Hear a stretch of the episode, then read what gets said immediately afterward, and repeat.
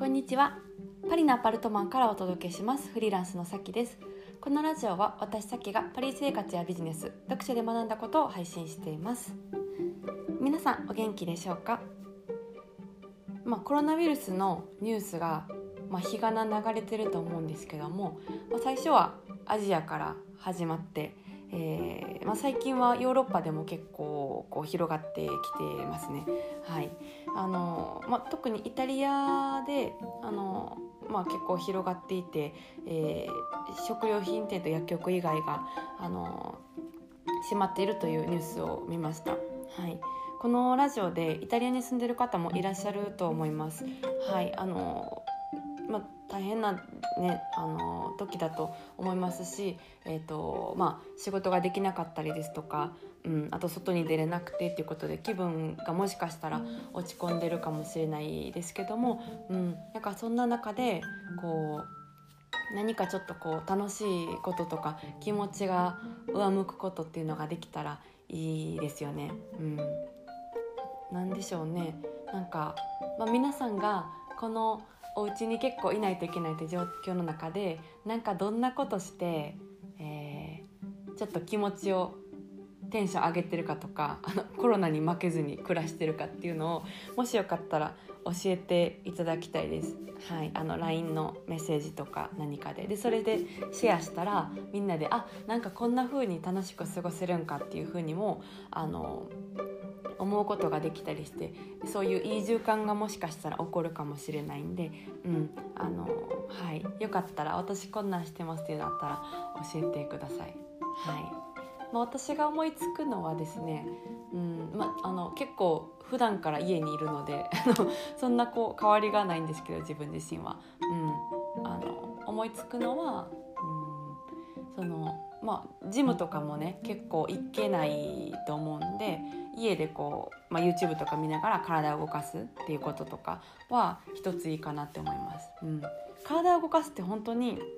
いろんなホルモンが出るから運動しただけでテンション上がるんですよね。でなんかなんとなくこう落ち込んでるっていう時ってもしかしたら体を動かしてないっていうことが原因にあるっていうこともあるんで、うん、ちょっとでも動かしたりすると、うん、いいかなって思います。はい、私はまあちなみにうん、家でも、うんまあ、夜ご飯とか食べてでなんか曲とか聴きながらこう食べてですねなんか時々こう踊ったりしてます。はいあ一人一人じゃないですよ。あのパートナーとなんか歌とか聴きながら、はい、踊ってます、うん。はい、結構踊ってますね、うん。まあ、そういう感じで結構テンション上がったりするんで、うん、そういうのもいいと思いますし新しい学びこの機会になんかね学校教育と違うことを勉強してみようとか知らないことを勉強してみようとか、うん、ですね。まああの今、えー、通貨ね、ドルとかユーロとか結構あの下がってるんで、うん、なんかこの機会にそういうの勉強してやってみようかなとかねお金ゲットしようみたいな そういうのでもいいと思いますし、うん、あの何なとあると思うんでなんかねこう皆さんでこのラジオを聴いてるこの何て言うんですかね文化圏というかコミュニティも一つのこうグループだと思うんでなんかみんなでこうねせっかく20カ国ぐらいの方が聞いてくださってるから、うん、なんかどうやってこうコロナに負けずにあの、ね、明るく過ごせるか案みたいなのを教えてもらえたら私またラジオでシェアします。はいです。うん、でですねと今日は、えー、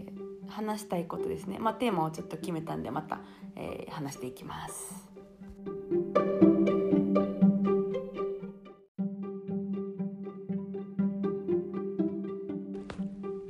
はいでは今日のテーマはですね初めて安置されましたっていうことについて話したいと思ってます。はいあのまあ情報発信をね私2年前ぐらいからしてるんですけどその面と向かってというかこう何て言うんですか SNS 上とかネット上で直でアンチされたことってなかったんですよ。でアンチってあの影響力の表れと言われていてあの情報発信会の中ではだから私は今までアンチがなくって、まあ、そのアンチされにくい発信の仕方をしてるっていうのもあるんですけど、うん、それでもなんかやっぱりされなかったからなんか影響力ないんかなまだまだって思ってたんですよ。うん、そう。でまあ一方でやっぱりなんかアンチされたらあの怖いなみたいな気持ちもあってこうホッとするようなあの感じもあったんですね。だから影響力があるっていうのはあのアンチとかそういうことを言う人にも自分の存在が知れ渡るっていうことだからちょっと怖いんですよね。だから私自身もなんかあの自分の目的がその文化をあの小さい文化を、まあ、変えたいっていうことを思ってるんで影響力はそれには必要なんですよ。うん、でうん自分自身はなんかすごいこう目立ちたいとか私が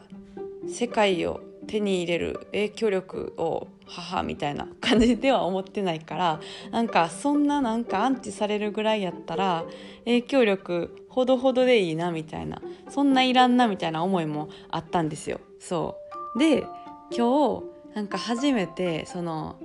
えー、ツイッターでなんか私がこあの書いたことに対して、えー、まあなんていうんですかねアンチコメントみたいなのが来てでで思ったことはうわ来たって思ったんですよついに来たみたいな でなんか自分でもびっくりしたんですけどあの全然傷つかなかったんですよ。うん、で私本当になんかもともとメンタルめっちゃ豆腐やから結構あのやられるんじゃないかなと思ってたんですねあのメンタルが。そうでもなんか全然大丈夫で結構こうあじゃあどういうふうにこれをあの書き書き返したらいいんかなとかもうそれとも無視するのがいいのかなとかちょっといろいろ考えたりしたんですけどなんかあのついに来たっていう気持ちと、うん、あだから影響力がちょっと広がったんかなっていう気持ちとあとなんかずっと恐れてたそのアンチっていうものに会ってみて自分が実際こう傷つかなかったから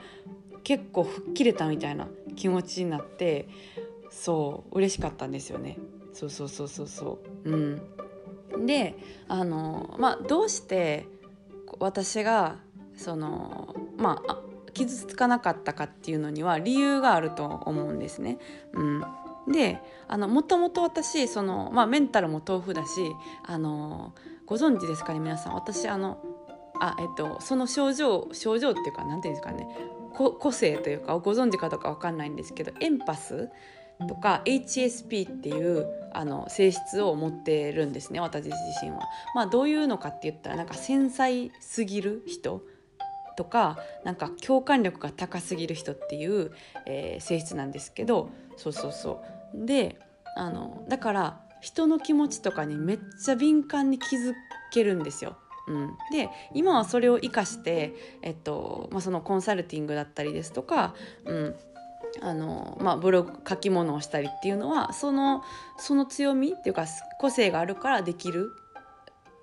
できると思っててなんか結構自分はそれが今あって嬉しいんですけど前はなんかその自分の強みをうまく活かせなくて結構それのあのおかげで割とやられてたんですよねメンタルが。うん、だから、ま、そういう私だから特になんか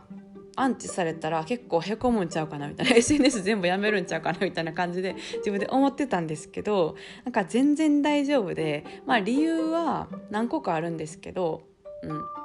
1個はその自分が何をしたいかって分かっててそれであの分かってて発信してたらそれに対する反対コメントが来てもあんまりこう怖くないというかあそういう意見もあるんだなるほどみたいな感じになるしあのあ確かに買い方ちょっとあの良くない気持ちになる人もいるなみたいななんかすごいこうニュートラルな気持ちで見れたんですよ。だから、えーと自分のうん。まあ、使命みたいなのを分かってるとその誰かから嫌われるとか、えー、なんか恥ずかしいとか情報発信で恥ずかしいとかっていう気持ちってなくなるんですよ。うん、そう。私もその、えーと、情報発信とか自分の名前で、えー、ビジネスをやるっていうことに対して結構こう怖かったんですけど、うん、でもいろいろこうやってねその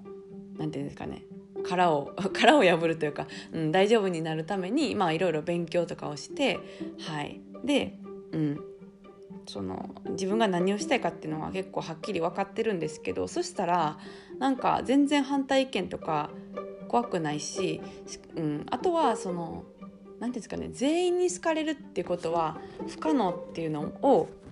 えー、自分で分かってるっていうのも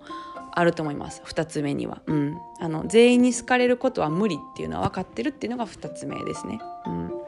そう。なんか逆に全員に好かれるってあの無理だから逆に全員に好かれてたらあの自分がすごい八方美人してるとかどっかで嘘をついてるっていう可能性があるんで、うん、それが個性がめっちゃ薄いとかね、うん、だから逆になんか要注意みたいなところもあるなと思っていて、うん、なんかそれが分かってるから好きでいてくれる人はいるしなんかそないやなって思う人もいると思うんですけどそれでいいって思ってるからうん、で素でいる自分に対して、えーまあ、好きな人嫌いな人そないな人別に興味ない人とかいるって分かってるからあそういう人がなんかあの目の前に現れた。別に普通に世界にはいっぱい存在してるけども直であのすれ違ったなみたいな道端でっていう感じの感覚だったからうん大丈夫って感じですね。うんそうそうそうそうって感じです。はい。まあ、あと他にも理由はいろいろあるんですけども主にはそういうこう2つでうん、なんかちょっとね無敵感が はい